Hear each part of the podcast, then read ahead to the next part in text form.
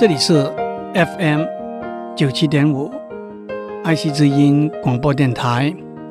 您所收听的是《我爱谈天，你爱笑》，我是刘炯郎。上一回我们谈到，随着电脑科技和通讯科技的发展，当我们要传递资料的时候，我们要选用适当的规则、方法和格式来代表和呈现这些资料，然后按照这个代表和呈现的方法把资料传出去。在电脑里头，任何的资料都可以用一连串的零和一来代表，但是对不同的资料，怎么样选择不同的连串的零和一？就是所谓编码 （encoding） 的问题了。编码有三个重要的技术上的考量。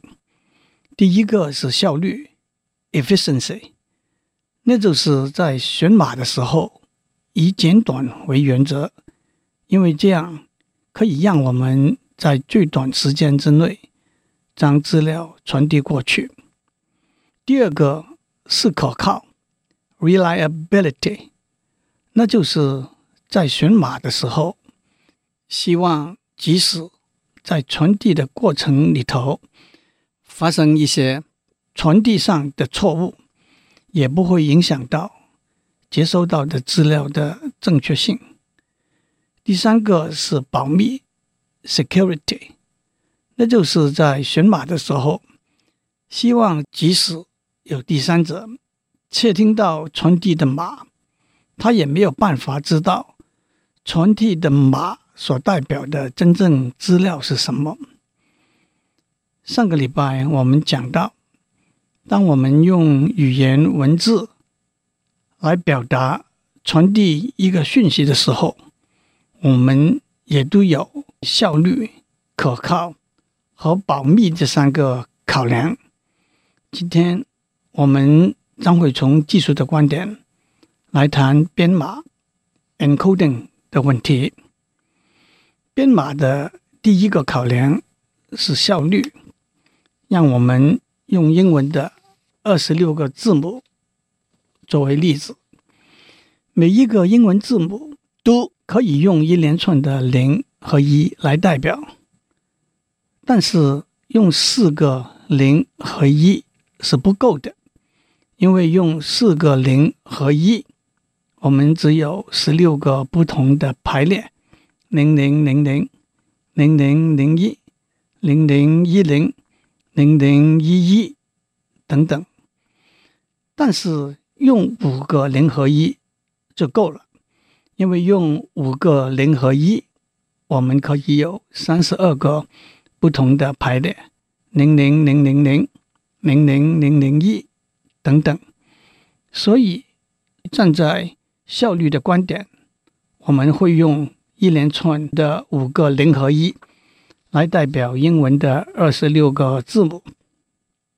讲到这里，大家会说，用一连串的五个零和一来代表所有的英文字母，是省得不能再省了，似乎没有什么可以改进的空间。真的吗？请听我细细道来。如果我们用五个零和一来代表一个英文字母，一封有一千个英文字母的信，就得用五千个零和一。但是按照统计的结果，在英文的文件里头，最常出现的字母是 E、T、A。O、I 等等，最不常出现的字母是 J、X、Q、Z 等等。那么，假如我们用比较少的零和一来代表最常出现的字母，譬如说用一连串三个或者四个零和一，用比较多的零和一来代表。不常出现的字母，譬如说，用一连串七个或者八个零和一，那么平均下来，也许我们就会赚到了。换句话说，一封有一千个英文字母的信，因为里头的 E、T、A、O、I 比较多，J、X、Q、Z 比较少，平均下来，可能就不必用到五千个零和一了。其实，按照英文字母出现的频率，用长度不同的连串的零和一来代表二十六个不同的英文字母的观念，在电脑发明以前，已经有人想到，那就是在电报里头的 Morse code 摩斯码。电报是在十九世纪发明的，在摩斯码里头，用短 dot 和长 dash 两个讯号组合起来，代表二十六个不同的英文字母。譬如说，英文字母 E 用 dot 来代表，I 用 dot dot 来代表，A 用 dot dash 来代表，Z 用 dash dash dot dot 来代表，Q 用 dash dash dot dash 来代表，等等，跟上面讲的基本观念是完全一致的，在。资讯科学里头，这个观念可以用 Huffman Tree 的技术，很准确的表示呈现出来。在大学里头学过 Data Structures 这门课的听众都会记得。讲到这里，相信大家对传递的效率这个观念已经有了一个基本的了解。还有没有可以讲的了？当然有，还多的是了。差不多每一个人都有一个 MP3，用它来听音乐。什么是 MP3 呢？除了数字、文字的资料外，我们还有声音、图片、动画的资料。首先，这些资料都可以全部用零和一来代表。这些零和一的资料可以用不同的规则和方式来代表。站在效率的观点，我们要采用一套规则和方法，希望能够尽量压缩这些资料。为什么这些资料可以压缩呢？让我用两个简单的例子来说明。第一个例子是在声音里头。有一小部分的频率，即使我们把这些频率拿掉，我们的耳朵是不大会分辨出来的。所以，为了效率的缘故，当我们传送声音的时候，我们就把这小部分的频率拿掉了。第二个例子是，当我们要传送一连串的图片的时候，我们可以把这些图片一张一张的。单独的送过去，但是，例如在电影里头，一连两张的图片可能很相似，只有一点点的差别。那么，在传送了第一张之后，我们只要把第一张和第二张之间的差别传送过去，收到的人就可以把第一张和第二张图片还原了，差不多。三十多年以前，大家就开始设计一套共同的规则方法来代表多媒体的资料。其中一个重要的考量，就是像上面两个简单的例子所讲的资料的压缩和还原。这些共同的规则和方法，就是大家常常听到的 MPEG One。Two, three, four, seven, twenty-one 等等。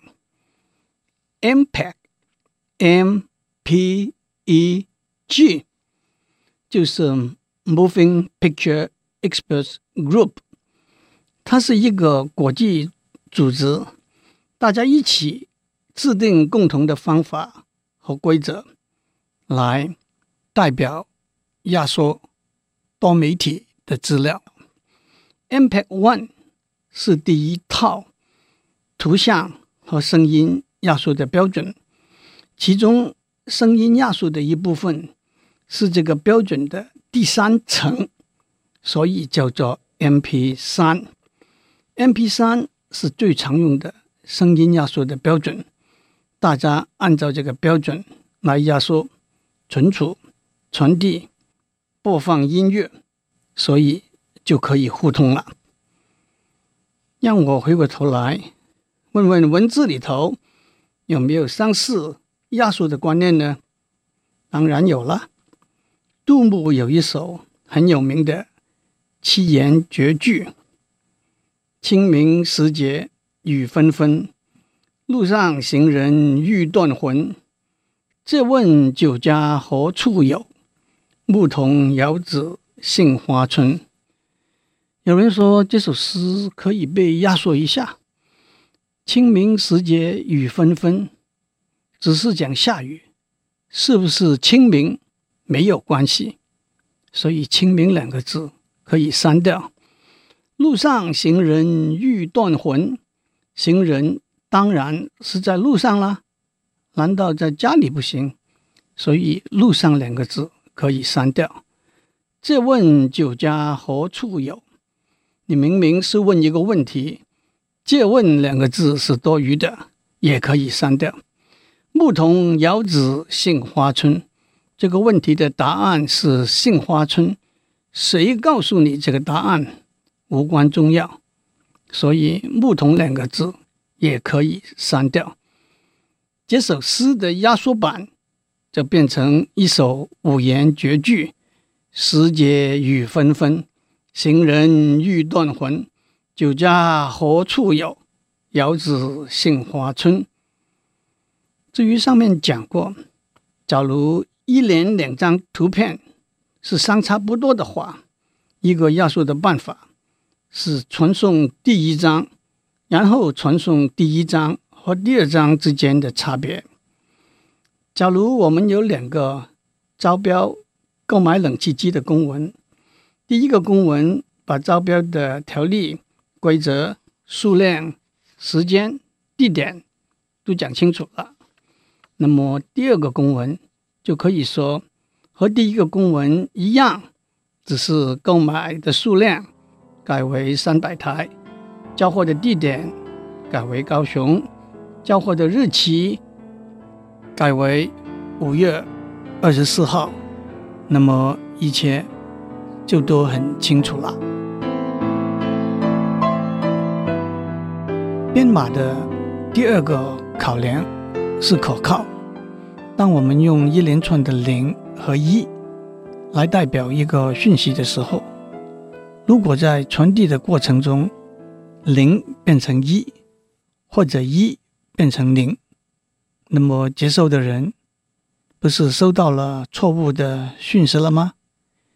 尤其是在太空通讯里头，因为讯号从遥远的太空传送回来，杂音相当多，错误发生的几率也比较高，所以我们在编码的时候要考虑到怎么样面对。传递的时候可能发生的错误，第一个要求是要知道错误的发生，那就是能够侦测错误的码。第二个是更高的要求，是要知道错误发生在哪里，那样我们就可以把错误改过来，那就是能够改正错误的码。正如古人说。过而能改，善莫大焉。其实，设计能够侦测错误和改正错误的码的基本观念是很简单的。假如我们要传递一个讯息，零代表赞成，一代表反对。如果在传递的过程中错误发生了，零变成一，或者一变成零，那就糟糕了。但是如果我们传送零零代表赞成，一一代表反对，如果在传递的过程中错误发生了，我们收到零一或者一零，虽然我们没有办法知道原来要传递的是零零或者是一一，但是我们知道发生了一个错误，可以要求再传送。当然，如果我们传送的是零零，收到的是一一，那么我们是没有办法知道到底原来传递的是零零，因为传递的错误而变成一一，还是原来要传递的本来就是意义，中间没有传递的错误。但是我们可以假设两个错误同时发生的几率。是比较低的，所以如果我们收到零零，我们就相信原来要传递的是零零；如果我们收到一一，我们就相信原来要传递的是一一。这就是政策错误的最基本观念。延伸下去，如果我们用零零零代表赞成，一一一。代表反对。如果我们收到零零零也好，零零一、零一零、一零零也好，我们都假设原来要传递的讯息是零零零，因为传递的三个零里头，顶多只有一个出了错。如果我们收到的是一一一，或者一一零、一零一、零一一。我们都假设原来要传递的讯息是一一一，这就是改正错误的最基本观念。为了可靠性而重复传递一个讯号，这么简单一个观念，可以推广到非常有趣和非常重要的数学研究，那就是所谓代数编码理论。Algebraic coding theory，有兴趣的听众可以去探讨一下。编码的第三个考量是保密、安全，这就是所谓密码的观念。发讯的人用一个方法把要传递的讯息改头换面、隐藏起来，那就是编码。收讯的人有一个方法，能够把隐藏起来的讯息还原，那就是解码。但是窃听的第三者，他不知道还原的方法。但是，假如他能够把还原的方法猜出来，那就是破码。密码这个观念可以说很明显、很自然，按照。历史的记载，罗马时代的凯撒大帝 Julius Caesar 就已经想出一套密码。密码的应用以前大部分限于军事，但是近五十年来，通讯科技迅速发展，除了军事之外，商业的应用、公家和私人资料的储存都是非常非常。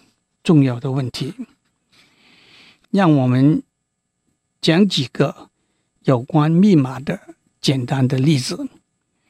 一个编密码的办法是代替 （substitution）。譬如说，英文的二十六个字母，A 被 D 来代替，B 被 E 来代替，C 被 F 来代替，X。被 A 来代替，Y 被 B 来代替，那么受讯的人只要倒过来代替，就可以知道原来的讯息了。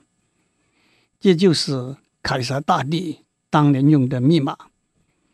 另外一个编密码的办法是换位置 （transposition）。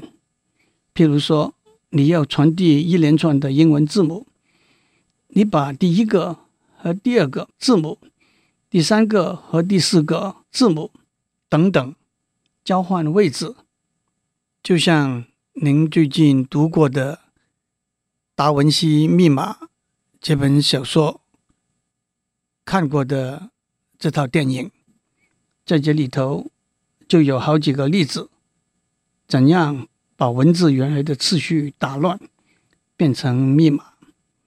另外一个编密码的办法是加入杂音，譬如说你要传递一连串的英文字母，你在每两个字母之间随便放入一个完全没有关系的字母，这些都是最简单、最原始的观念。不过推而广之，怎样设计不容易被破的码？怎么样去破别人的码？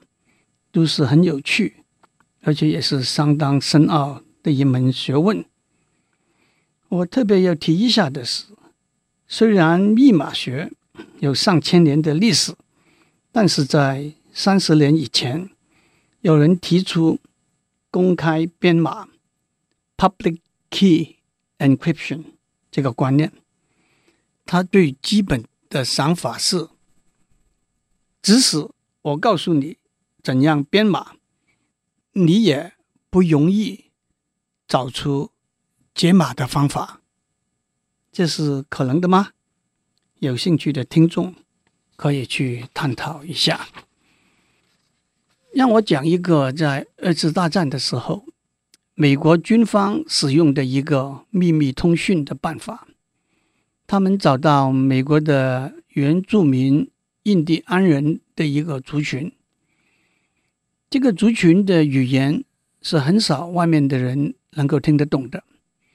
假如军方要传递一段用英文写的讯息，譬如说第一个要用的字母是 A，在英文里头用 A 开头的字多得很，譬如说 Apple 苹果，and 蚂蚁，air 空气。负责通讯的印第安人。在这些英文字里头，随便找一个字，譬如说 “and” 蚂蚁，他就用他的母语把“蚂蚁”这个字说出来。在收讯的地方，另外一个印第安人听到用母语说出来“蚂蚁”这个字，就倒过来把英文 “and” 写出来，再抽出其中的 “a” 字。诸位可以想象得到，要破解这个密码是相当不容易的。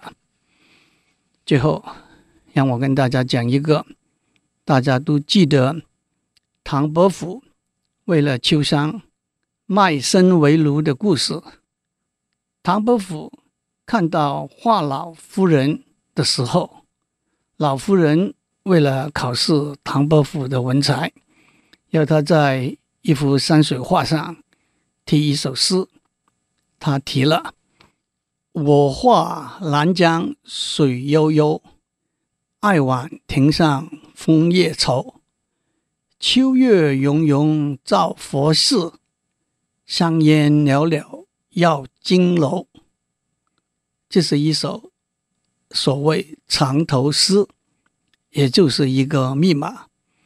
每一句的第一个字连起来，就是。唐伯虎要说的“我爱秋香”这句话，希望您用有效率、可靠而又保密的方法，把您心里头的好消息传递给您所爱的人。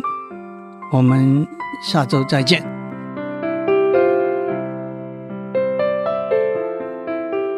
以上内容由台达电子文教基金会赞助播出。